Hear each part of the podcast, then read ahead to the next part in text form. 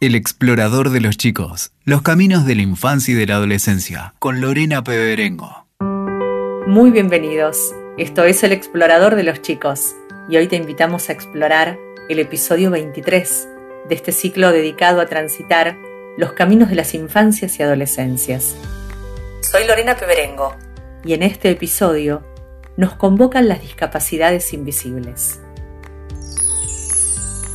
Como en cada episodio, antes de comenzar, los invitamos a sumarse a este canal. Pueden enviarnos un mail con temas sugeridos a elexploradordeloschicos.com. También pueden contactarnos por Instagram. Allí nos encuentran como Explorador de los Chicos y Explorador-Cultural. Este ciclo, que nació para acompañar a los adultos en el camino del crecimiento de los chicos, fue tomando rumbos inesperados. Por un lado, si uno explora los 22 episodios que hasta ahora realizamos, encuentra una trama que define al ciclo y que invita a respetar al otro tal cual es, al trabajo en equipo, a escuchar a los chicos, a habilitar la pregunta y ampliar la mirada. Pero también en ese engranaje hay subtemas que se habilitaron y que fueron propuestos por los seguidores de este canal, y otros que surgieron a partir de la reflexión de alguno de los protagonistas invitados. Y creo que lo que nutre a cada uno de los nuevos episodios es la pregunta que siempre nos habita, la que vuelve a aparecer y requiere de otras preguntas que la enriquezcan. Hoy recibiremos a quien no deja de preguntarse, a quien honra la curiosidad y la cultura del hacer, y con quien vamos a conversar acerca de la importancia de respetar la singularidad de cada quien. Con él también hablaremos de creatividad, de filosofía, de los nuevos rumbos que está tomando la educación, de cómo acompañar a los chicos con condición del espectro autista, de cómo manejar las emociones. Cada uno de estos temas merece un episodio en sí mismo, por lo que nos proponemos acercarles pinceladas de estos temas que seguramente retomaremos y profundizaremos en próximas emisiones. Hoy celebramos la posibilidad de conversar con él y aprender del intercambio que siempre enriquece, y les proponemos ante todo navegar en un mar de interrogantes en busca de respuestas. Las discapacidades invisibles nos convocan hoy, porque habitan a nuestro alrededor infancias y adolescencias que sufren discriminación, que son juzgadas y que muchas veces tienen que dar explicaciones de su diagnóstico médico para que se les brinde el respeto al que tienen derecho. Entre todos podemos construir un tiempo mejor para los chicos. ¿Se suman?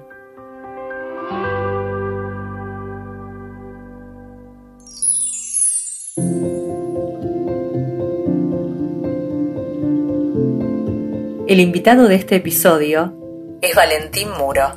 Valentín es filósofo, tiene un newsletter semanal llamado Cómo funcionan las cosas, un proyecto sostenido por las personas que leen.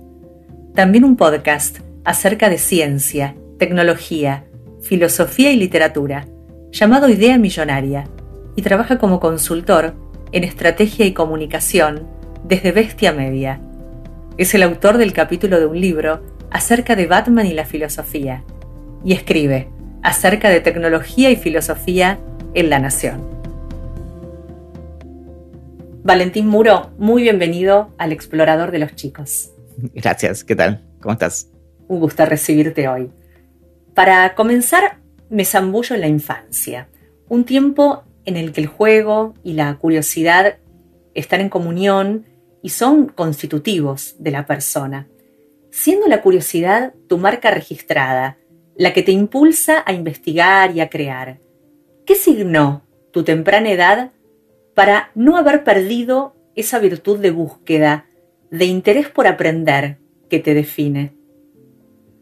Bueno, tu, pregunta un poco se relaciona con esta pregunta bastante frecuente acerca de si hay personas curiosas y, personas no curiosas. Y en eso, en realidad, si, te remitís a, quizás los primeros años de, la vida de una persona. Es bastante eh, raro incluso em, marcar esa diferencia, porque por lo general la mayoría de, los niños son curiosos por su mundo alrededor, y esto incluso se, nota especialmente, por ejemplo, en el caso de, los bebés, y está también este chiste de em, que los bebés no hacen más que seguir el método científico, porque, por ejemplo, ven algo y, eh, establecen una hipótesis respecto de si, no sé, si será rico o no, y se lo meten en la boca y después se fijan si lo escupen o lo tragan. Y, entonces hay, hay, algo como muy rico de, la experiencia directa.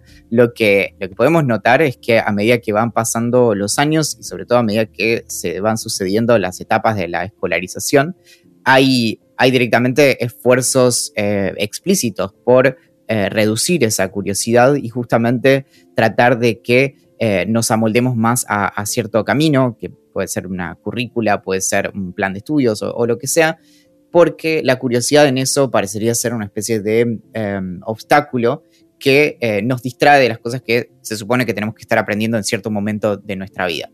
Eso al principio no es muy grave, pero a medida que van pasando los años nos vamos desacostumbrando cada vez más a, justamente explorar cuáles son las cosas que, nos llaman la atención y eventualmente cuando salimos de, quizás del secundario ya, no tenemos muy en claro qué es lo que nos llama la atención, un poco nos acostumbramos a que eh, todo se tiene que reducir, por ejemplo, a la carrera que elegimos y de hecho parecería ser bastante peligroso eh, distraerse de aquello que elegimos y podría hacernos, por ejemplo, perder tiempo eh, de estudio o lo que sea. Entonces empezamos a, básicamente volver a nuestras mentes mucho más angostas y no tan amplias como, como el momento del que partimos, justamente ese momento inicial de, de, la niñez donde todo nos llama la atención. Lo que termina pasando con esto es que eh, termina siendo básicamente trágico, no solo para las para la persona, para el individuo, sino en, términos sociales, lo que encontramos es que las personas son por general eh, más, cada vez más cerradas y tienen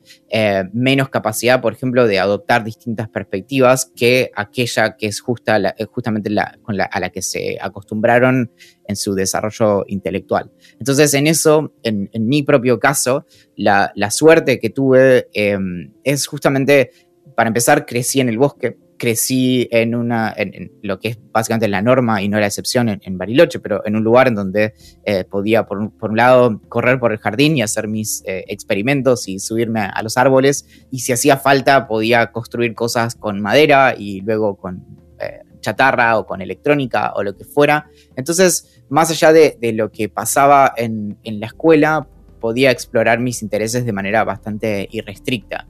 Y curiosamente esto nuevamente no es, eh, no es tanto una excepción en mi caso. Mis, mis mejores amigos eh, de Bariloche tuvieron una infancia muy parecida, a, pesar de obviamente ni siquiera compartir el mismo colegio, por esto de poder básicamente ejercer su, su libertad frente a aquello que eh, les llamaba la atención. ¿Y qué te condujo a interesarte por conocer e investigar cómo funcionan las cosas y en qué momento de tu vida eso sucedió? El interés por entender cómo funcionan las cosas parecería ser incluso bastante universal. Eh, lo, que, lo que encuentro es que de algún modo se va perdiendo.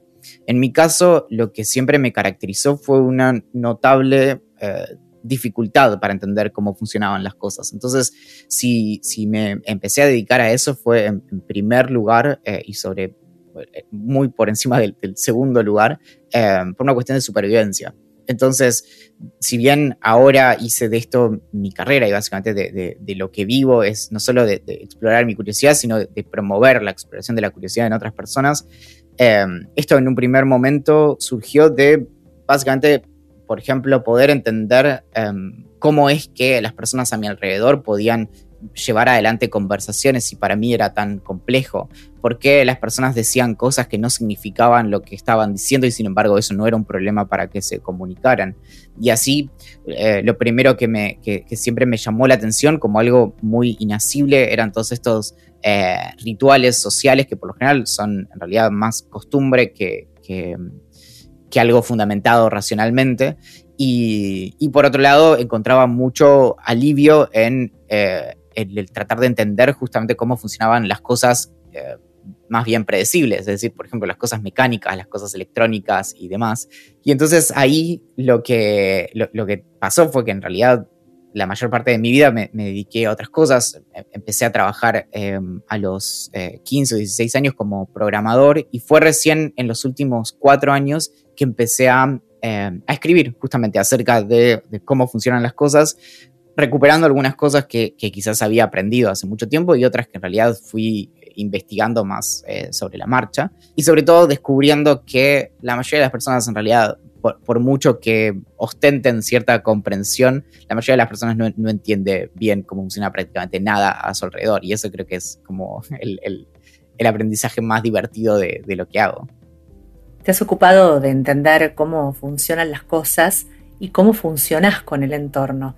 Y en el newsletter que escribiste y titulaste Autismo del que no se nota, señalabas que estabas en busca de la clave para conocer cómo funcionan las personas. Sí, bueno, curiosamente ese texto es de eh, octubre de 2016 y eh, es previo a cómo funcionan las cosas. Yo lo, subí a mi sitio, pero eh, cómo funcionan las cosas empezó en, abril de 2017. Y, y, ese texto, creo que como lo cuento ahí mismo, surgió un poco del el desafío de explicarle a otras personas qué implicaba la, como el, sabor especial de, autismo eh, propio, que obviamente difiere probablemente del de cualquier otra persona, y, en particular respecto de, em, esto de, que no se note, de, que si yo no lo cuento, hay personas que pueden tener ciertas sospechas, pero no es tan evidente como si yo, por ejemplo, no sé, eh, tuviera eh, problemas de movilidad o, lo que fuera. Llevo más o menos 115 textos distintos de cómo funcionan las cosas escritos y ahí en gran parte de ellos hablo acerca de, cuestiones de cómo funcionan las personas y en su mayoría creo que son temas que la mayoría de personas tampoco conoce bien cómo funcionan. Por ejemplo, cómo funciona nuestra voz en la cabeza, el, monólogo interno o cómo funciona nuestro cerebro mientras leemos, cómo funcionan los abrazos, cómo funciona agarrarse de la mano, eh, qué pasa cuando nos mojamos bajo la lluvia, eh, cuál es nuestra relación con los desperdicios de comida eh, y así. Entonces, en general prácticamente la totalidad de, mis correos de un modo u otro terminan tratando acerca de cómo funcionamos las personas, porque lo que trato de hacer todo el tiempo es de justamente conjugar de qué manera las cosas impactan en nosotros. Entonces, por eso es que no, no me dedico a hacer explicaciones eh, mecánicas o, físicas o, lo que sea de, los temas que, trato, sino más bien de siempre vincularlos hacia qué, de qué forma no solo repercuten en las personas en general, sino de qué forma repercuten en mí. Entonces, si hablo del chocolate, no solo me voy a detener en, cómo fue eh, su, incorporación por los europeos cuando eh, colonizaron América y demás, sino eh, qué significa el chocolate para nosotros hoy o por qué eh, está tan eh, desequilibrado el marketing de chocolate y apunta principalmente a las mujeres y qué, significa eso acerca del rol que, se le da a las mujeres de forma pública y demás. Entonces, de un modo u otro, siempre trato de, remitir y de volver a, cómo funcionan las personas. Y rescato, Valentín, de, de esta respuesta que nos das cuando mencionaste trataba de que no se note, ¿no? Porque creo que mucho no se habla de las discapacidades invisibles que afectan a tantos chicos en, su vínculo con los demás. ¿Qué crees que es importante conocer de esta realidad y cómo acompañar a los chicos? Sí, es, una discusión de la que me enteré más bien accidentalmente eh, luego, sin, porque no conocía mucho del tema, pero me, llegaron muchos mensajes de personas, por ejemplo, eh, recuerdo muchos mensajes de personas que tienen trastorno bipolar, que también es, es algo que no es algo digamos, si ves una persona en el colectivo, no vas a poder mirarla y decir, no, claro, esa persona tiene trastorno bipolar o, lo que sea, digamos, trastorno generalizado de ansiedad, lo que sea. Y en eso, de algún modo, digamos, hablando de, un caso muy, muy específico, en particular del mío, me terminé enterando de, toda esta discusión y, un poco también traté de jugar con eso en, el texto, donde en, alguna parte también hablo acerca de, bueno, en, algunos momentos un poco me gustaría que, que se note, porque algo que, surge bastante y que quizás es, de, las cuestiones más salientes en estos temas, que es que hablábamos hace un rato acerca de el entender cómo funcionan las cosas y sobre todo el no entender. Y algo que a veces puede ser terriblemente frustrante es que es, es increíble cómo la mayoría de las personas muchas veces no logra entender que algunas personas no puedan entender. Entonces, em, sobre todo para las cosas sociales y las cosas que damos por, por sentadas, decimos, no, bueno, pero a ver, Valen, todo el mundo sabe eso, todo el mundo entiende tal cosa. Y, el problema es que ese todo el mundo suele dejar a gran parte del mundo afuera. Entonces, ahí creo que, la cuestión de que a veces de que se note o no, la mayoría de las veces para que se note, de hecho, tenemos que decirlo porque nadie se va a dar cuenta solo, pero ahí es, es sobre todo el entender ese ejercicio más bien de, de compasión, de poder entender que algunas personas no entienden todo como, como nosotros. Y en eso es que muchas veces no requiere tanto esfuerzo como cree, sino nada, e, e, explicar algunas cosas que damos por sentadas de la vida cotidiana. ¿Y en qué lugar crees que ubica a un niño, a, un adolescente, un diagnóstico, ¿no? Y qué lo moviliza a hacer con ese diagnóstico en su vínculo con los demás es una, es una discusión muy, muy viva y ciertamente no acabada en, cuanto a la, cómo se comunican los diagnósticos a los niños y adolescentes. Digamos, hay, una gran eh, industria, una gran como subdisciplina dentro de, la psicología eh, que se dedica a, preguntas como esa. Y, en mi caso, bueno, em, no, puedo, no, tengo la, respuesta en primera persona porque a mí me diagnosticaron de adulto. Y en eso lo que sí puedo decir sin eh, ninguna duda es que la vasta mayoría de los adultos, pero por lejos, em, eh, sienten alivio con un diagnóstico de, en, el, espectro autista. Muy por lejos. Es, es, más bien una rara excepción las personas que los, lo viven con pesar sobre todo porque cuando recibes un diagnóstico de adulto, lo, que te, lo primero que te da es una explicación respecto de por qué sucedieron las cosas que sucedieron cuando sucedieron. Y mm, lo digo obviamente en, términos como jocosos cuando, cuando surge el tema, pero realmente antes de tener mi, diagnóstico, no, tuve ningún diagnóstico previo y básicamente mi, única explicación de por qué yo no había logrado, por ejemplo, no sé, hacer amigos o que me invitaran a una fiesta de 15 durante la adolescencia o lo que fuera, es que era un gil. Ese era el único diagnóstico, como, bueno, eh, era, un, tonto o un incompetente o, lo que fuera. Y cuando recibís el diagnóstico de repente decís como, ah, bueno, había un buen motivo. Y no solo eso, porque eso, digamos, no te lleva a ningún lado, te lleva a la quietud. Lo, segundo que te da un diagnóstico es un plan de acción. Entonces lo que te dice es, bueno, esto explica por qué las cosas fueron así hasta ahora, pero ahora que tenés este diagnóstico también te vamos a dar un montón de herramientas para justamente lidiar con estas situaciones que eh, te cuestan más. Entonces, literalmente al día siguiente de haber recibido mi diagnóstico, empecé eh, con una terapeuta cognitivo-conductual y empecé a trabajar en justamente en habilidades sociales, en eh, reconocimiento de emociones, en práctica de conversación, bueno, un montón de, cosas que de algún modo no, había surgido oportunidad de, practicar o de ensayar antes. Entonces, mi diagnóstico se convirtió en ponerme a trabajar en un montón de cosas y no diría todo esto si no fuera por el, increíble eh, impacto que suele tener. Cuando, cuando los adultos recibimos un diagnóstico en el espectro autista, inmediatamente podemos empezar a, trabajar en cambiar nuestra calidad de vida y por un lado porque por suerte ya somos adultos, entonces ya tenemos bastantes recursos que implica la adultez y por otro lado porque nada, podés incluso ver los cambios semana a semana y de repente dices, ah, claro, por eso es que me pasaba tal cosa. Y de repente las cosas empiezan a, funcionar justamente. Y es, y es porque nunca antes habías tenido como la chance de, eh, practicar. Y en este recorrido pensaba, aprendiste a, manejar las, las emociones, ¿no? Algo que todos necesitaríamos conocer y tener herramientas a disposición para saber cómo manejar una situación de estrés, crisis nerviosa, lo que nos sucede en lo cotidiano de la vida. ¿Qué claves nos podés dar que te hayan servido a vos y que se puedan trasladar a los que nos escuchan hoy?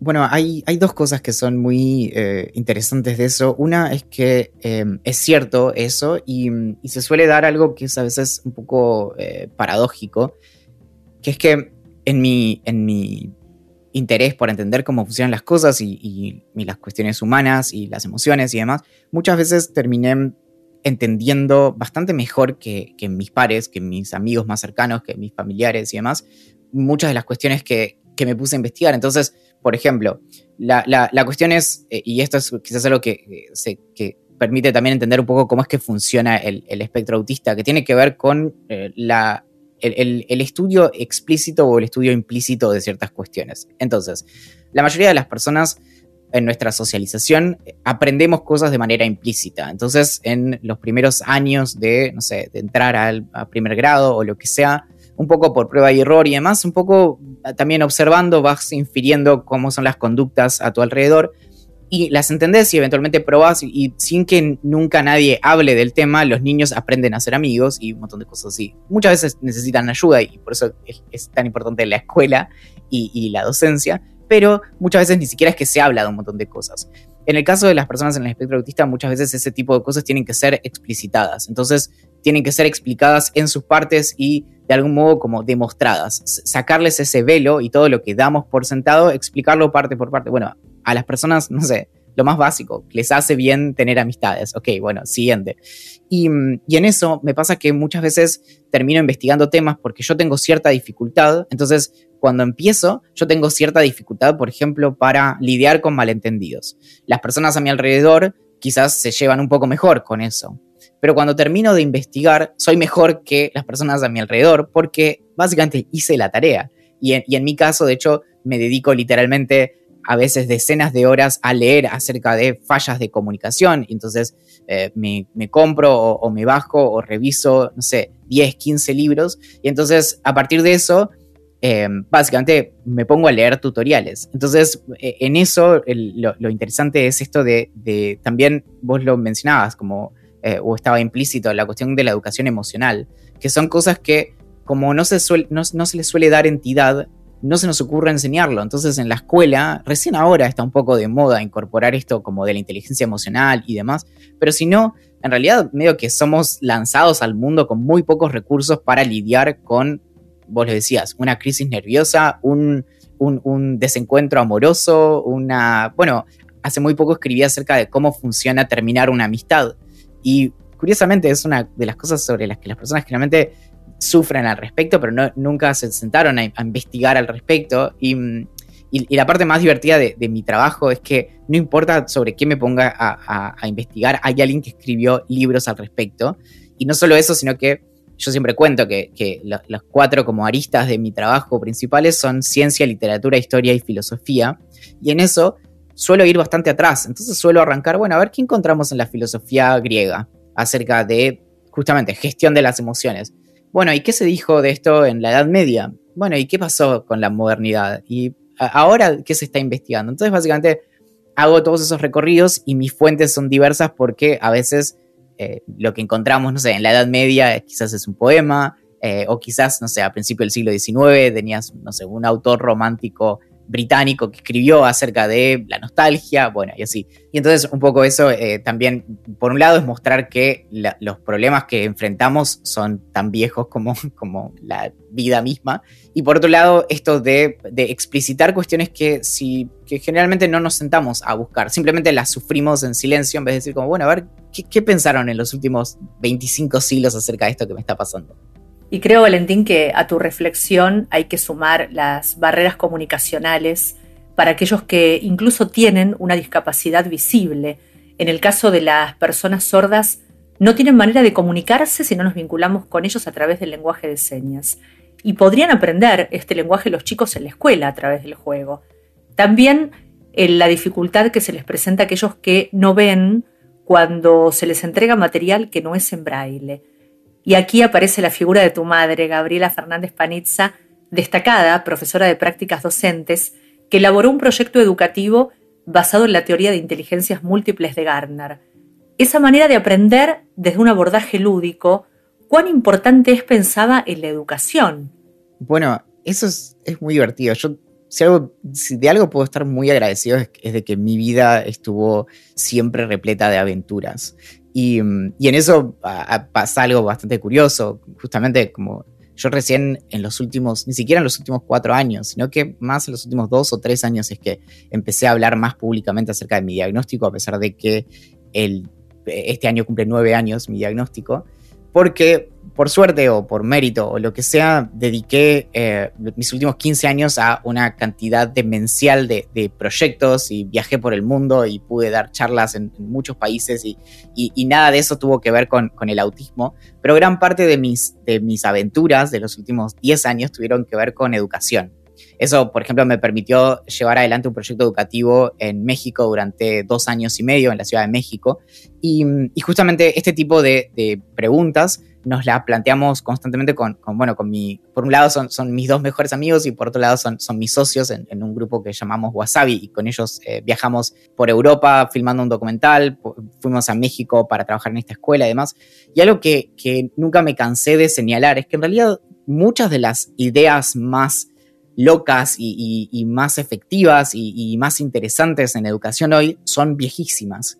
Y en eso, por ejemplo, los fundamentos mismos del de, el jardín de infantes, eh, que están escritos, si no me equivoco, en la segunda mitad del siglo XIX, hablan justamente acerca de esto eh, que mencionaba antes, del método científico y de la experiencia directa y del jugar y del aprender haciendo y el aprender jugando. Y en realidad en eso la, diferencia es muy sutil porque en realidad el, juego es una forma de, hacer, pero al mismo tiempo el, hacer tiene este aspecto lúdico, donde en particular una de, las, de, los clichés más gastados en, educación es esto de estudio cosas que no me interesan, que una vez que me evalúan las pierdo para siempre y agarro a cualquiera de las personas que tengo a mi alrededor ahora y le pregunto, bueno, ¿qué te quedó del colegio?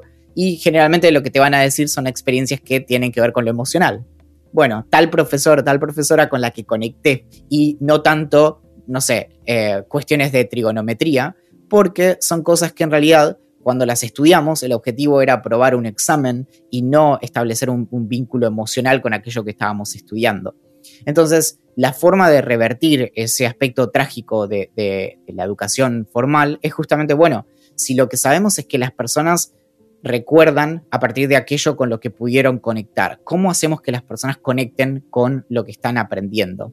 Y en eso también es que eh, tenemos una, educación, un sistema educativo y una forma de, pensar justamente cómo funcionan las personas, que es una herencia, si se quiere, en cierto punto platónica, eh, e idealista en torno a cómo son y cómo funcionan las personas. Entonces, tenemos por un lado personas concretas que podemos mirar, si se quiere, con una eh, en, un, en, un, tomógrafo y ver cómo funcionan sus cerebros y podemos hacer experimentos con las personas concretas. Y por otro lado tenemos ideas acerca de cómo nos gustaría que fueran las personas, que son estas personas como modelos teóricos acerca de cómo funcionan los niños, los adultos, etc. La educación está generalmente orientada a esas eh, personas ideales. Entonces, por ejemplo, tenemos la idea ridícula de que vamos a dar los mismos contenidos pero de la misma manera para todas las personas, dejando de lado cualquier tipo de diferencia funcional, al punto de que a veces se llega a, lo ridículo y vos dabas el ejemplo de eh, personas que quizás son ciegas. Entonces, bueno, ni siquiera contemplamos que eh, tener los contenidos en, braille, por ejemplo, o eh, contemplar su diferencia de distintas maneras. Y lo cierto es que en los últimos 40 años, afortunadamente, explotó el, estudio de ciencias cognitivas y de psicología del comportamiento, psicología basada en evidencia. Entonces, de hecho, sabemos bastante bien y tenemos bastantes buenos experimentos respecto de, por ejemplo, cómo hacer que las personas recuerden mejor, aprendan mejor y tengan mejores ideas. Y la, pregunta ahí es, ¿por qué entonces nuestra educación de algún modo no está basada en evidencia? y ahí lo que encontramos justamente es que para que las personas puedan aprender mejor, tienen que tener este vínculo emocional con lo que hacen. Y para eso tienen que de algún modo comprometerse. Y para eso tiene que importarles lo que hacen. Entonces, ¿cómo hacemos que a todos estos pequeños humanos eh, desordenados a los que les tenemos que enseñar les importe aprender? Y ahí la pregunta está, está mal hecha porque tenemos que ir hacia atrás y pensar, bueno, no es cómo hacer que les importe, cómo hacemos que las cosas que de hecho les importan eh, se conecten con lo que les podemos enseñar. Y entonces ahí es como de repente, esto se puede eh, poner a prueba en cualquier entorno escolar, encontramos que algo que quizás desde matemática nadie quería aprenderlo, de repente descubrimos un aspecto matemático, por ejemplo, en, no sé, el juego de, en un juego de cartas que le gusta a los chicos o incluso en un videojuego o lo que sea, y de repente tenés eh, personas que, a las que no les interesaba en absoluto un contenido lógico, matemático o teórico, desarrollando habilidades increíbles a partir, porque el objetivo pasa a ser otro, no, no pasa a ser el examen y aprobar el año, sino que pasa a ser, por ejemplo, mejorar su desempeño en una tarea que de hecho les interesa. Todo esto en realidad lo sabemos hace muchísimo tiempo y la, de hecho hay, hay, escritos, no sé, de Piaget acerca de la importancia del juego y demás, y estamos hablando de textos que pueden tener 60 o 70 años. Entonces, la novedad no es tal, sino que hay estamos muy, muy atrasados. Y en eso, y solo para cerrar la, pregunta, lo que resulta finalmente trágico es que la escuela y los entornos educativos empiezan a perder lugar y empiezan a penetrar estas ideas que pueden ser bastante dañinas a fin de cuentas cuando te dicen, bueno, la escuela no sirve para nada porque tengo todo en YouTube.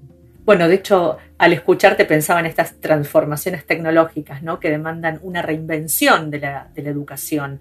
Si el contenido, como decís, está disponible en las redes, ¿tiene sentido dar contenido o debo pensar qué hago con ese contenido? ¿Cómo lo pongo en cuestión? ¿Cómo lo pongo a conversar con otras materias? Bueno, justo ese, último aspecto es el de, la, de, esta cuestión de la interdisciplinariedad y, mm, o multidisciplinariedad y demás, que también a veces es cerrado porque, mm, eh, digamos, no, en tu pregunta, sino como la concepción eh, como más clásica de eso, porque muchas veces, por ejemplo, cuando se concibe la interdisciplinariedad, se, eh, entiende como estos bordes bien discretos entre una disciplina y la siguiente, y eh, después se busca cómo hacerlas conjugar. Y en realidad lo interesante de eso es, justamente algo que, dicho sea de paso, es lo que trato de, dejar en evidencia cuando escribo, que es que la realidad es una y en realidad los bordes que tienen las, las, partes de la realidad los ponemos nosotros, los, los seres humanos.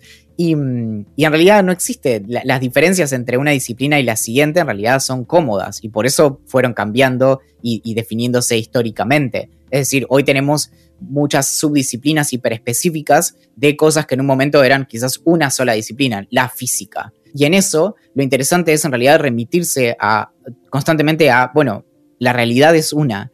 Y entonces no tratar de, hacer este acercamiento como entre disciplinas bien discretas, sino un poco como, bueno, reconocer que en realidad estamos todos trabajando con, eh, con el mismo sustrato, si se quiere, con, lo mismo, desde distintos puntos de vista, pero no como cuestiones que están más bien eh, separadas. Y en eso creo que, de hecho, el, objetivo último de, la educación creo que tiene que ser formar personas interdisciplinarias, pero en sí mismas, que en realidad es lo que es una idea renacentista, es la, idea del polímata, que es una persona que más allá de, que la idea original remitía a ser eh, una persona que es experta en, todas las disciplinas en a las que se dedica, hoy podría ser más bien una persona que se siente cómoda con la disciplina que sea. Entonces se siente cómoda eh, leyendo y, trabajando con temas de antropología, con temas de sociología, con temas de física teórica y así sucesivamente.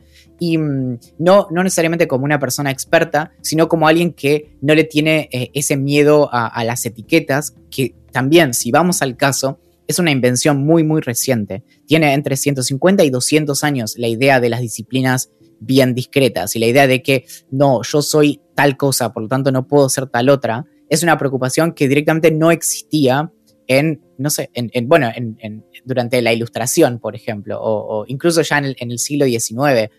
Y si vamos un poco más cerca, no sé, los físicos que, tienen una disciplina que hoy está tan como restringida en, sus pequeños campos disciplinares, todos los, físicos que, que, dieron lugar a la física cuántica, por ejemplo, Einstein, tenían una gran formación en otras disciplinas, en particular en filosofía, y eso hoy está completamente perdido.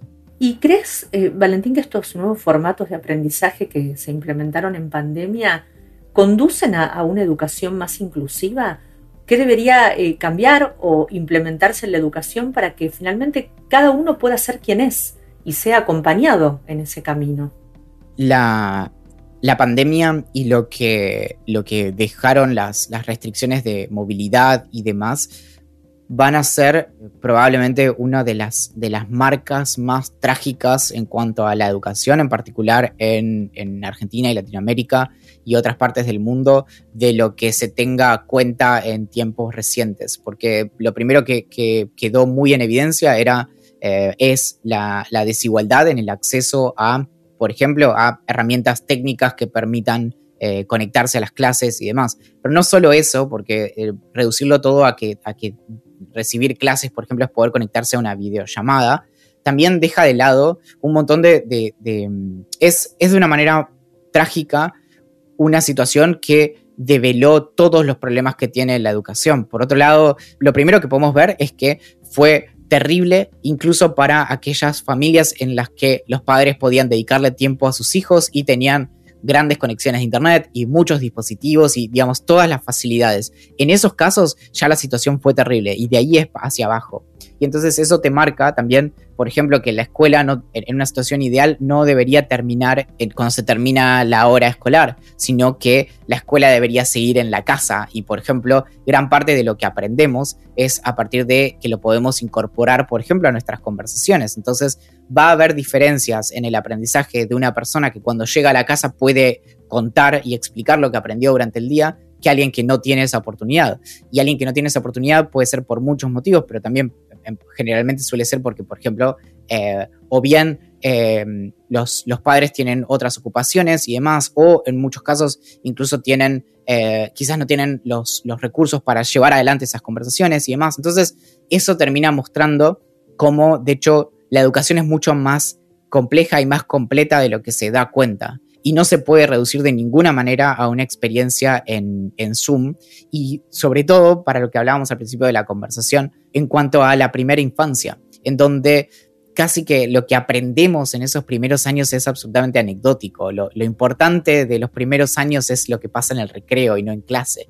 Y entonces en eso, de hecho, no se sabe, no, no se tiene... Em, todavía buena evidencia ni buenos pronósticos respecto de qué es lo que va a pasar con, eh, con, esta, con estos cambios tan bruscos, con este año pasado y ahora este año tan incierto. Sobre todo porque, y esto es algo que obviamente no tiene nada de originalidad lo que yo estoy diciendo, sino que es algo que básicamente podría decir cualquier docente en cualquier contexto, es que es más complicado y que dar clases no es simplemente estar adelante de un pizarrón y señalar cosas, sino que tiene que ver con un montón de otras cuestiones, en particular, por ejemplo, el espacio de contención que supone la escuela. Y por eso es que uno de los indicadores más peligrosos y más preocupantes de lo que pasó con la educación en, el último año es cómo se dispararon los casos de abuso infantil y de situaciones de violencia y de situaciones que no pueden ser denunciadas porque la escuela tiene también ese rol social de eh, de algún modo permite em, no solo socializar, sino también eh, enseñar lo que significa socializar y demás. Entonces, en eso desaparece un espacio sumamente importante de contención. ¿Y entendés que, que, este diagnóstico con el que coincido plenamente y este análisis que haces de lo que deja la pandemia para la educación visibilizó la necesidad de atender a la singularidad de cada quien? En los procesos de aprendizaje? Sí, pero desde afuera, es decir, desde el lugar en el que quizás estamos haciendo quizás nuestros diagnósticos y demás. Lo cierto es que la manera en la que esto va a quedar visibilizado, tristemente, va a ser en los niños que dejaron la escuela y no van a volver al sistema educativo, que es un cálculo que se, que se hace en cientos de miles de personas, y no millones. Y, en eso, este tipo de cosas se terminan viendo muy em, al, en el mediano y largo plazo, que es esto de como, bueno, ¿qué está pasando ahora? Y también es, casi un cliché del, discurso político, como de la importancia de la educación y demás, pero para explicar un montón de cuestiones, eventualmente recaes en, bueno, el problema estaba en, la educación, que también es un poco eh, tramposo porque de repente es muy fácil caer del problema de la educación, es el problema de los educadores y el problema del sistema educativo y demás, cuando en el medio gran parte de los reclamos que se están haciendo tienen que ver con, por ejemplo, cuestiones edilicias. Y entonces en eso creo que lo que genera es, un panorama en el que las consecuencias no van a poder ser ignoradas. Y en eso es, no sé, e, es, muy difícil porque al mismo tiempo hay, hay parte de estos problemas que tenemos por vivir en, Argentina con un montón de, de condiciones particulares, pero por otro lado hay un montón de cuestiones que son globales y hay, digamos, hay, hay problemas vinculados a la educación y demás que se están viviendo en la ciudad de Nueva York. Entonces, digamos, con, un nivel de recursos que es inimaginable para este país. Entonces, eso te da cuenta de que en realidad es un problema quizás global y por eso lo remito también a, en última instancia, lo que le sigue, que es la crisis de las universidades y la crisis de, la educación eh, formal y el lugar que tienen los centros de estudio porque tenemos también esta fantasía de, bueno, si está todo en Internet, lo aprendo por mi cuenta y ya está. Y en realidad, bueno, yo aprendo todo por Internet y de hecho soy autodidacta en la mayoría de cosas que, hago y sin embargo una de las cosas que, más em, de las que más me gustaría eh, tener es justamente con quién conversar. Por eso escribo cómo funcionan las cosas, para poder compartir con el mundo las cosas que encuentro. Pero eso es lo que nos dan los entornos educativos, donde aprendemos con otros. ¿Y, crees que es tiempo de, repensar qué se debe hacer en el aula a partir de, de, todo lo aprendido y todo lo transitado? Digo, ¿están los docentes, crees, con la disponibilidad de revisar cómo están enseñando para acompañar a los chicos en sus necesidades? Bueno, ahí hay, un problema como de, traducción en la práctica, porque, bueno, afortunadamente habiendo em, crecido eh, con, mi mamá, que es alguien que desde que la conozco se dedica a estudiar estas cuestiones, justamente es lo que me permite también cuando tengo la oportunidad de hablar en contextos de, crítica de educación y demás, que hay muchas personas que sienten como cierta ah, impaciencia o ansiedad por notar como lo revolucionario de sus propuestas. Y lo que sabes, si lees un poco, es que en realidad, sí, también, ahora usamos impresoras 3D, pero nuevamente las primeras ideas acerca de hacer cosas con las manos tienen 150 años. Entonces, también en eso hay un poco como de, redescubrir la rueda. Y, respecto de, de lo que pasa ahora con la docencia, lo cierto es que las discusiones parecen como extenderse en el tiempo de manera insoportable, a pesar de que muchas de estas cosas se vienen diciendo desde los años 80, 90, los 2000 y demás. Entonces en eso el problema muchas veces es de traducción y donde terminan eh, dándose quizás increíbles conversaciones acerca de didáctica y pedagogía que luego, por ejemplo, tienen un problema en términos prácticos sabemos, por ejemplo, que se logran grandes resultados en, cuanto a, pedagogía cuando los docentes pueden dedicar más tiempo y más atención a cada estudiante en particular. Perfecto, nadie va a venir a discutir eso. Ahora, cuando un docente tiene que trabajar en muchas escuelas, dedicando muchísimas horas y donde tiene que manejar en simultáneo quizás 120 estudiantes, ¿cuánta es la atención que le puede dedicar eh, cada docente y a cada estudiante. Y eso obviamente no es un capricho, sino que tiene que ver en primer lugar con, bueno, cuánto dinero gana un docente. Si un docente trabajando en uno, o dos, eh, uno o dos cursos pudiera ganar eh, lo mismo que trabajando en cinco, entonces probablemente no, no, trabajarían tantos, podría dedicar más tiempo y notaríamos ciertas diferencias en, en cosas muy, muy rudimentarias, básicamente poder hacer seguimiento eh, de lo que hacen los estudiantes. Y en última instancia, eso es lo que en gran parte también venden los colegios privados, que no es necesariamente mejores currículas y demás, sino en última instancia tiempo. Eh, esto también está presente en las universidades privadas, donde hay menos estudiantes y se le puede dedicar más tiempo a cada uno de ellos. Entonces, solo por dar un, ejemplo que tiene muchas aristas y demás, pero creo que ilustra bastante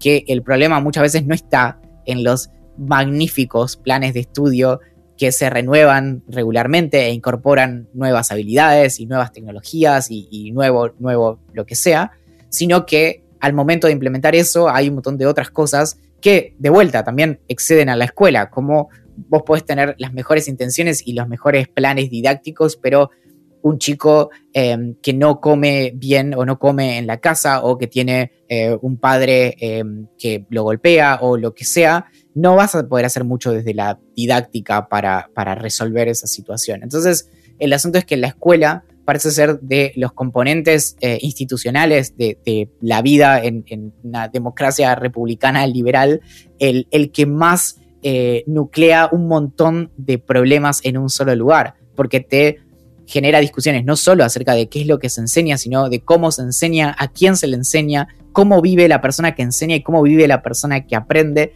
y cómo es la familia de la persona que aprende y cómo trabaja y bueno, y así. Entonces, de algún modo parece ser el punto central de la vida en, democracia que eh, te marca como si fuera el, canario en la mina todos los problemas que puedes tener alrededor. Y por eso cuando se habla de educación, se está hablando del problema equivocado. Vos sabés que uno de los temas que ha aparecido en varios episodios de este ciclo, al conversar con los distintos invitados, es la preocupación de lo que está sucediendo hace tiempo en la escuela, que es preparar a los chicos para brillar, para ser todo el tiempo productivos, cuando se los debería acompañar y dejarlos ser para que encuentren su manera de estar en el mundo. ¿Ves una escuela que empiece a acompañar a los chicos en este sentido? Bueno, es interesante porque algo que es notable y es uno de los temas de los que escribí y hablé mucho en los últimos 10 años que no tiene que ver con autismo, que es inteligencia artificial. Y, de hecho, desde, desde mi, trabajo en, lógica, es que en el año 2011 empecé a trabajar en temas de inteligencia artificial y esa fue, después de trabajar un año y medio en eso, fue la primera vez que abandoné la carrera para dedicarme a educación, porque justamente eh, investigando acerca de, una máquina en particular que desarrolló IBM hace algunos años, que se llama Watson, me preocupé muchísimo porque es una máquina que básicamente, de forma muy resumida, tiene la capacidad de leer textos y artículos científicos escritos en lenguaje natural y no en lenguaje de máquina y poder de algún modo entender qué es lo que están diciendo y explicarlo. Entonces, por ejemplo, le haces leer un libro como, no sé, el, Facundo de Sarmiento y le haces preguntas acerca de su trama, de los personajes y demás, y te lo puede explicar perfectamente, que es exactamente lo que a mí me evaluaron cuando tuve que estudiar el Facundo de Sarmiento. Entonces ahí decís como, bueno, pero si esta máquina que em, por una cuestión eh, industrial cada año va a ser más barata de, utilizar y de fabricar. Puede eh, resolver a la perfección lo que a mí me están evaluando para saber si yo en última instancia aprendí y, en última, última instancia puedo ser un, miembro notable de la sociedad. Entonces estamos evaluando a las personas como robots. Y el problema es que los robots son mucho más baratos que las personas, no tienen que comer, no tienen que dormir y funcionan las 24 horas. Entonces, a partir de ahí decidí eh, dejar la carrera eh, durante un año prácticamente y, e involucrarme más fuertemente en educación porque lo sentía como algo, era, era joven y, tenía muchos ideales, pero lo sentí como algo muy inminente. Básicamente, en, alusión a tu pregunta, estamos formando a eh, personas para que, se, para que funcionen como robots en una sociedad, en un mundo donde crecientemente tenemos cada vez más robots que funcionan más como personas. Y el problema es que entre un robot y una persona, funcionando como robots, te conviene toda la vida un robot y no una persona. Entonces la pregunta termina siendo, ¿cómo podemos tener una educación que genere personas y no robots? Y entonces ahí entra la cuestión de la singularidad.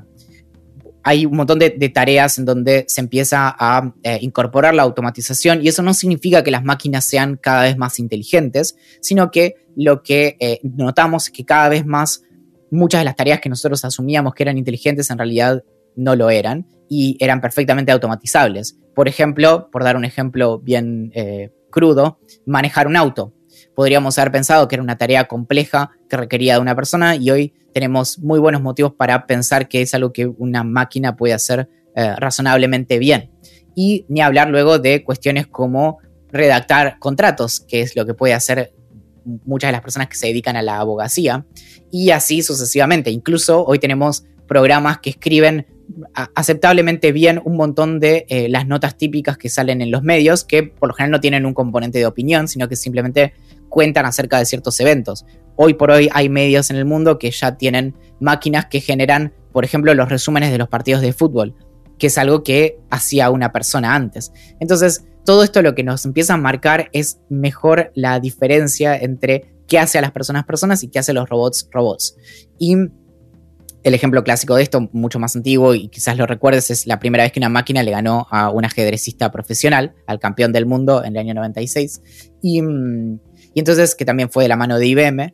Y todo esto a lo que te lleva es, bueno, ¿cómo, ¿cómo podemos formar a las personas en su singularidad para que de algún modo puedan hacerle frente a un mercado laboral que va a estar copado por máquinas? Porque a un empleador le conviene mucho más pagar una licencia que pagar vacaciones, por ejemplo.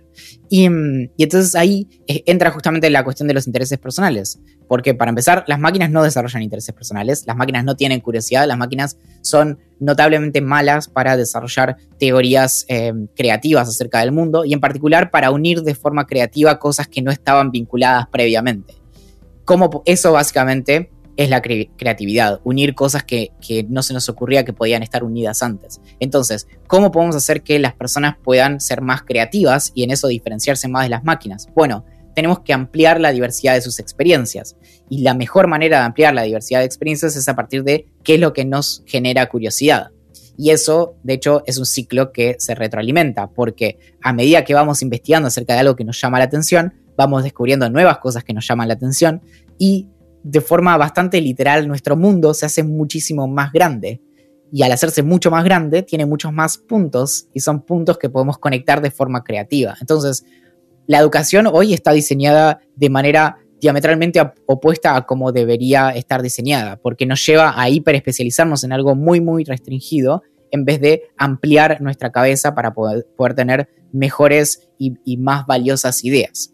Y todo esto, y para cerrar la, importancia de, cómo tenemos que generar personas y, para que salgan al mundo y cómo tendrían que salir de la escuela hacia el mundo para hacerle frente a sus próximos competidores que no van a ser sus pares, sino que van a ser máquinas eh, despiadadas y, estúpidas, pero despiadadas al fin.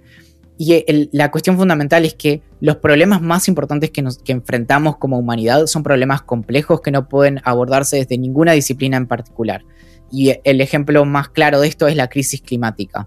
La crisis climática es algo que no se puede abordar ni desde las ciencias de la computación que hacen modelos para que las ciencias de la atmósfera puedan hacer predicciones, ni puede abordarse únicamente desde cuestiones em, políticas respecto de cómo se tiene que eh, tomar ciertas decisiones acerca de cuánta contaminación pueden producir las industrias, sino que tiene que contemplar, por ejemplo, que cuando nosotros tomamos una decisión acerca del de el, vínculo de las personas con su entorno, tenemos que reconocer su historia y también su eh, vínculo quizás sagrado con el lugar en donde viven. Entonces, una política eh, en favor de la contención de la crisis climática en el Amazonas va a tener que ser distinta de una que se hace acá, quizás en Santa Cruz. Y por otro lado, tenemos que entender cómo se relacionan las personas con sus consumos, entonces tenemos que contemplar la psicología y la sociología e incluso la filosofía para darle un marco a todas estas cuestiones. Y todo esto no, se eh, enseña en ninguna carrera en particular. Y eso básicamente es el desafío de la educación superior hoy. Valentín, ¿qué es lo que más te inquieta en relación a las infancias y adolescencias que tienen una discapacidad invisible? Creo que es primero algo que afortunadamente en mi, en mi vida pude ver cambiar, que es esta cuestión del desconocimiento y sobre todo el asunto de contemplar que ciertas cosas existen.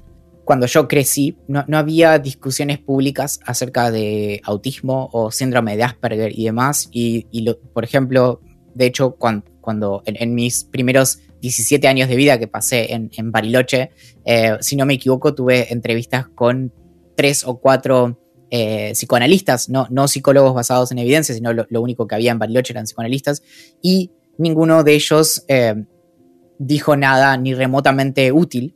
Eh, y simplemente dijeron como, bueno, no, con, esto no puedo y demás. Y por otro lado, el, abordaje psicoanalítico es en particular especialmente nocivo para las personas en el espectro autista. y imagínate que un abordaje psicoanalítico para una persona autista no verbal no tiene hacia dónde ir porque todo es acerca de, la palabra y demás. Y, en eso el, contraste notable es, son los, estos abordajes basados en evidencia como la psicología cognitivo-conductual. Y, en eso lo que, lo que noto como una diferencia ahora es que empiezan a haber incluso personajes de ficción que podemos identificar en el espectro. Está la serie típica de Netflix, está... Em, hay un personaje de una serie que se llama Community, eh, de una serie que se llama Community que se llama Ahmed, que eh, también está en el espectro, y hay como distintos, em, como empiezan a filtrarse como en el imaginario común que ciertas personas diferentes eh, existen y diferentes, pero, pero parte también. Entonces, lo que muestran a veces también, hay una serie que se llama The Good Doctor, en donde el, protagonista también es, está en el espectro autista, y un poco lo que empiezan a generar es contemplar que eh, existen personas diferentes. Y, en eso, para, estas cuestiones que son invisibles, en gran parte esto de, primero darle lugar a, las personas que pueden hablar en primera persona de esto es indispensable, es algo que también no me, no me canso de decir. Yo entiendo que por otro lado llevo casi 10 años hablando en público, entonces también, digamos, no es que no tengo dificultades, es que llevo 10 años trabajando en esto, como una persona que estudia teatro.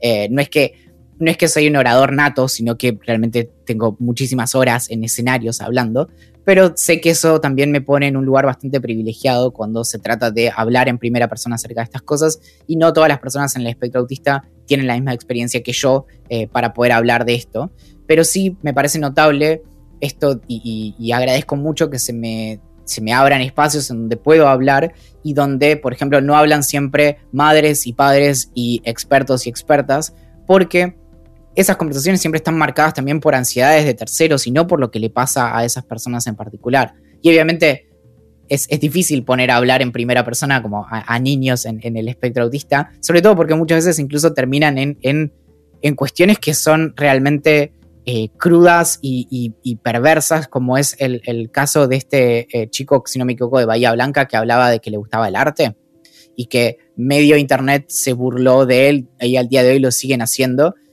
Y eh, yo no me enteré después de que era, un chico en el espectro autista. Y, y, claro, digamos, si están mis grabaciones de cuando era chico y yo hablaba de una manera muy aparatosa también, em, que contrasta mucho con cómo hablo hoy, pero nuevamente le puse mucho trabajo.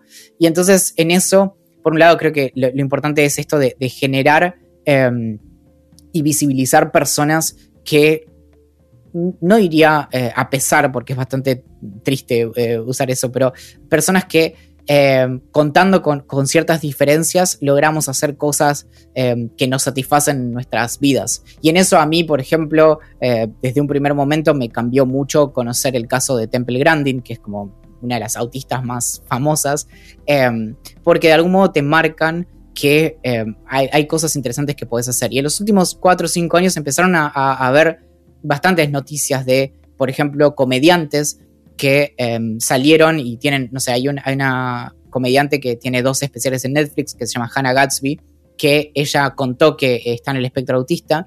Y eso, por ejemplo, te permite a veces sentirte mejor con la diversidad. Y lo traigo por un ejemplo muy, muy concreto. Una de las, de las ideas equivocadísimas respecto de las personas en el espectro autista es que no tenemos sentido del humor o que no podemos dominar el uso no literal del lenguaje. Y, por ejemplo, en mi caso, yo soy mucho mejor generando eh, sarcasmo e ironía que eh, comprendiéndola. Y, de hecho disfruto mucho de hacer chistes, incluso si a veces en ciertos contextos no los entiendo. Y mm, entonces, por ejemplo, cambia totalmente mi percepción de mí mismo poder ver que hay una comediante teniendo un especial en Netflix eh, en el espectro autista, porque digo, ah, bueno, yo puedo ser así. Y algo que es a lo que no sé si alguna vez me voy a acostumbrar, pero, pero ahora a esta altura, dada mi exposición y demás, no puedo dejar de, de, no puedo ignorar, es que para algunas personas me empecé a convertir en esa persona que, ven como adulta que hace cosas interesantes de su vida. Y por otro lado, no, no soy ajeno al enorme privilegio que tengo de básicamente poder dedicarme a, a, escribir acerca de lo que se me canta y vivir de eso gracias a las personas que creen en lo que hago. Pero sí sé que, que verme para... Si yo cuando tenía, no sé, 12 años hubiera visto a alguien como yo a esta edad, hubiera pensado como, wow, qué, qué, interesante poder hacer ese, ese, tipo de cosas. Entonces, en eso está también la discusión directamente relacionada con la importancia de visibilizar a las mujeres en ciencia y tecnología, por esta cuestión de que no podemos ser lo que no podemos ver. Y, y volviendo a la cuestión de, de estas como de, estas em, cuestiones invisibles o estas diferencias invisibles, cuando las hacemos visibles y, las manifestamos, de repente le damos a alguien no necesariamente un, modelo a seguir, sino simplemente como, mira, se pueden hacer cosas interesantes a pesar de que casi todo a tu alrededor se, se, empecine en mostrarte que eh, tenés un montón de dificultades, porque tenemos una retórica en torno a las diferencias funcionales que se enfoca en lo que no podemos hacer. Y básicamente es una retórica capacitista y no en lo que sí podemos hacer. Y por eso es que yo me jacto muchísimo de que si me dedico a entender cómo funcionan las cosas es porque siempre me costó muchísimo entender cómo funcionan las cosas.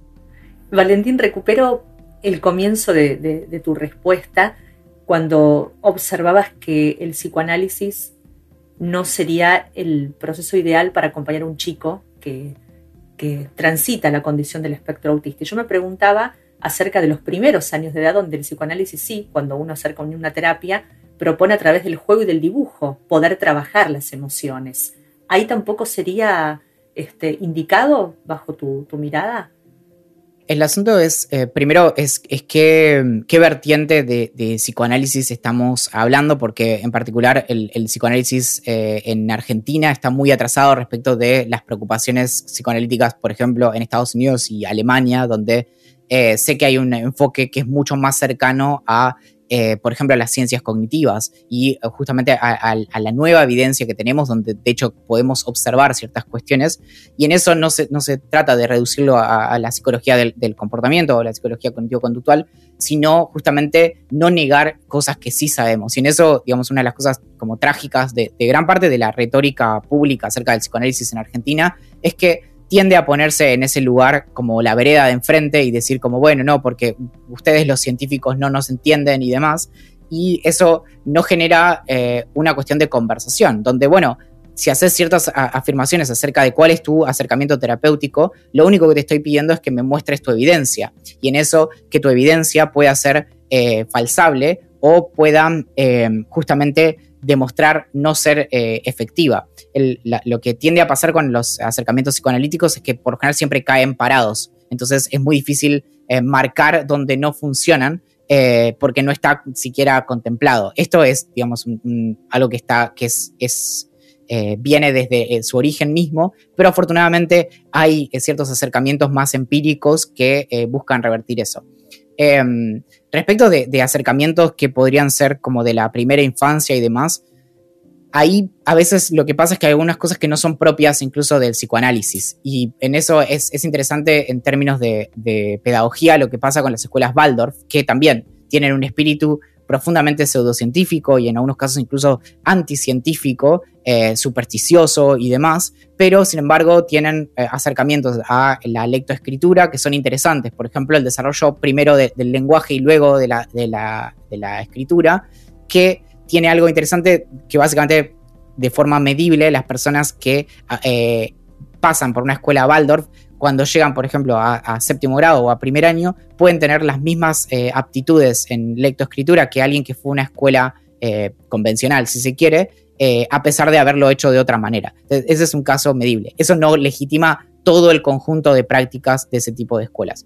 Acá podría pasar lo mismo, em, pero en cualquier caso lo, que es importante es que si una, si una estrategia funciona en primera infancia o lo que sea, más allá de cuál sea el abordaje o cuál sea el bagaje teórico, lo que tenemos que poder demostrar es que de hecho funciona y poder mostrar eh, cómo ante acercamientos rivales cuáles son sus resultados. Esto, a pesar de que se trata de psicología, donde se reconoce la, la, em, singularidad y demás, es algo que, que se hace, de hecho. Entonces ahí se puede mostrar cómo distintos abordajes para distintas personas pueden tener em, distintos efectos pero lo, más crucial en eso, no lo, pienso tanto en esos primeros años, sino que, y, nuevamente sobre esto hay, hay, abundante literatura, pero que tiene que ver con esto, en, particular algo que, incluso es, si se quiere, la concepción incluso trillada que tenemos del psicoanálisis, que es estoy teniendo problemas, y esto, digamos,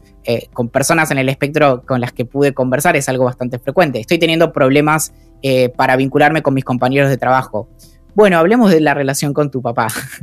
y entonces lo, que contrasta mucho entre personas, eh, en personas que, hicieron distintos abordajes terapéuticos es que cuando van con un, con un psicólogo que, tiene un abordaje basado en evidencia, decimos, bueno, a ver, trabajemos estrategias concretas para esta situación que estás enfrentando en este momento, más allá de un acercamiento, si se quiere, como filogenético, para tratar de establecer cómo eso se puede haber dado o lo que sea. Entonces, lo que, lo que pasa es que vos empezás una terapia y en un mes empezás a ver diferencias en tu vida, en vez de esta otra cosa que puede ser tediosa y extenderse en el tiempo y quizás llevas 3, 4 años y seguís teniendo los mismos problemas en, en el trabajo. Retomo tu reflexión acerca de la educación y me preguntaba si confías en que serán las nuevas generaciones de jóvenes y adolescentes los que conducirán el cambio hacia una educación más inclusiva, que contemple sus necesidades, los escuche, y los acompaña en su singularidad. Es, es, complejo porque esto ya lo vimos a fines de los 80 que se publicó un libro eh, que era uno de los libros favoritos de mi hermana, que era 50 cosas que los niños pueden hacer para cambiar el mundo.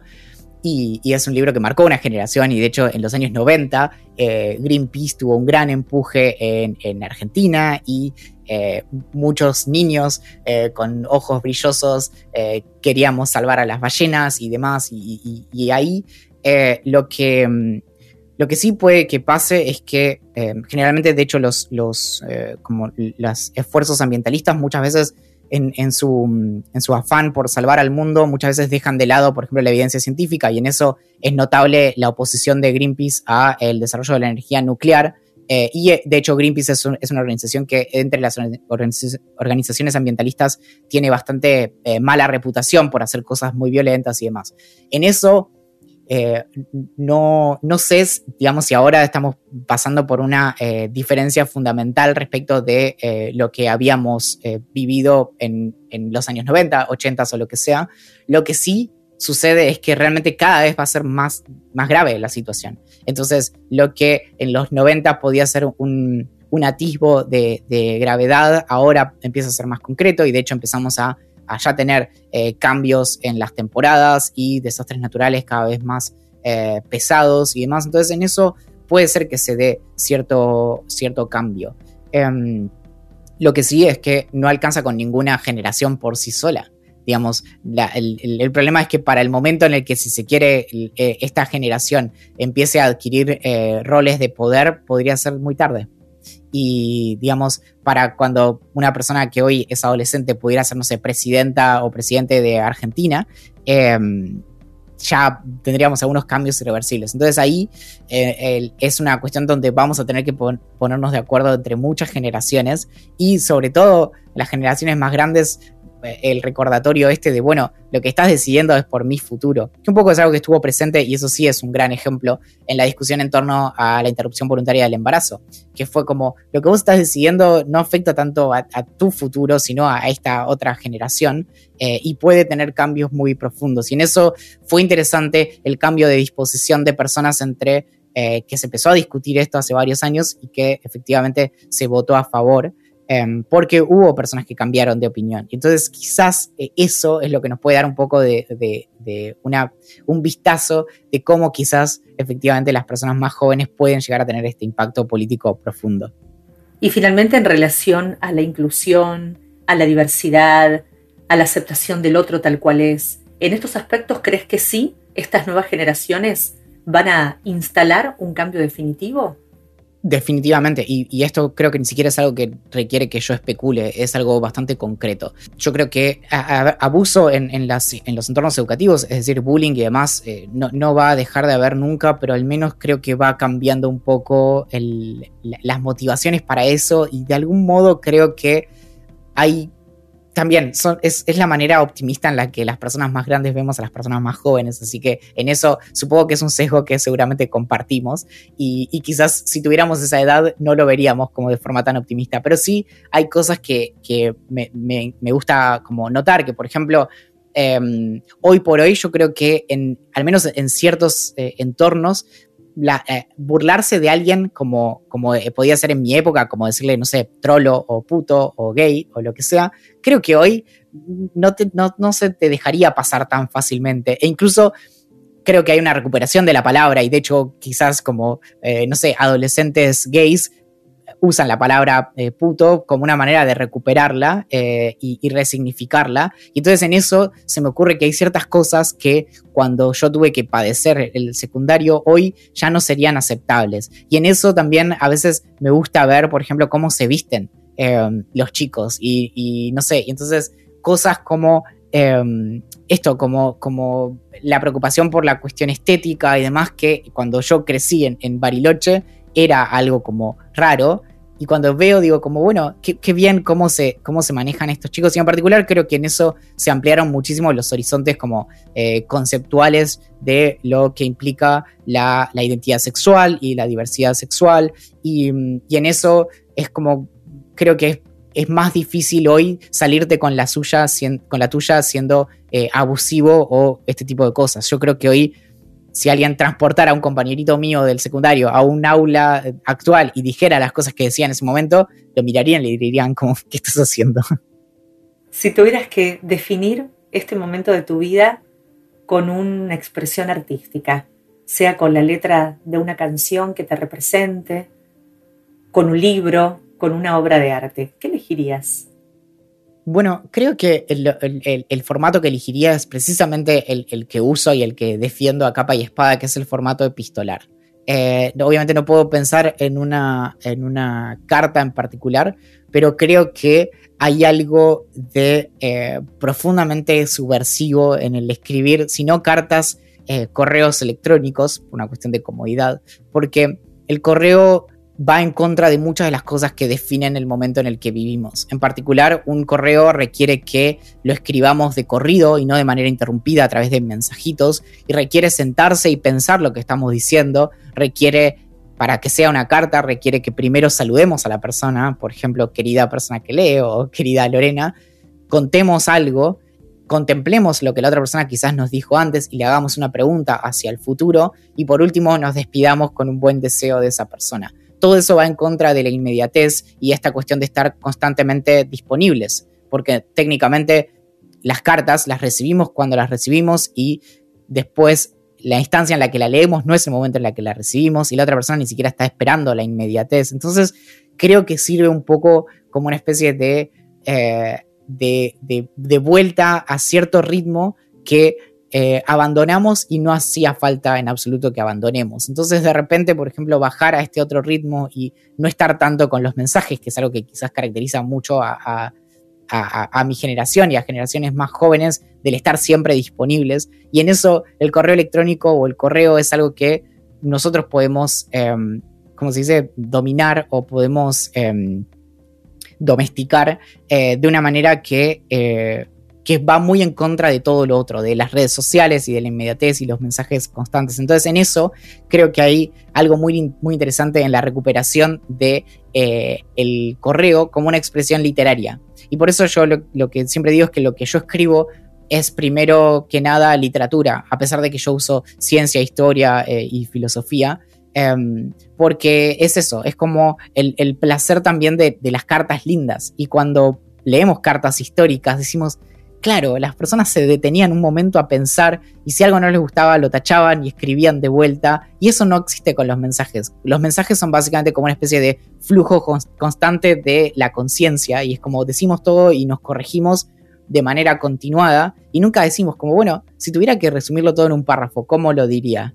Y entonces en eso me parece que hay algo maravilloso que de hecho encuentro que afortunadamente no soy el único y hay, hay, hay, un, hay una especie de revancha generacional de recuperar otros tiempos, en, no, no, solo eh, en términos de otras épocas, sino otros ritmos.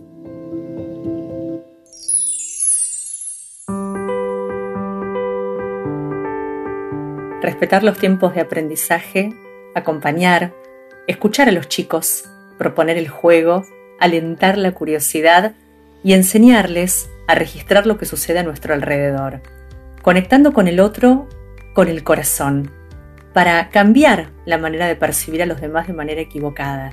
Si aquel con quien nos vinculamos tiene una discapacidad invisible y lo que necesita es que ampliemos la mirada y comprendamos que todos somos distintos y allí reside la riqueza. Todo esto rescato como síntesis de este encuentro compartido contigo.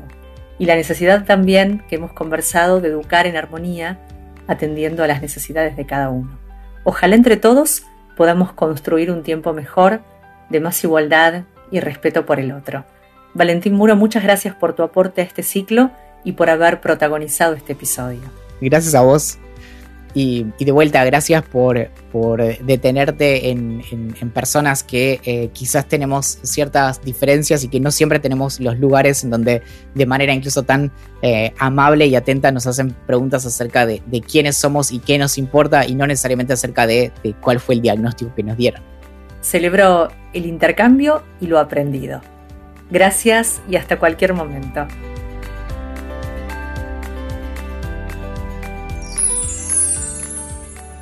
Los invitamos a seguir conectados en Instagram. Nos encuentran con el nombre Explorador de los Chicos y también en Instagram en explorador-cultural.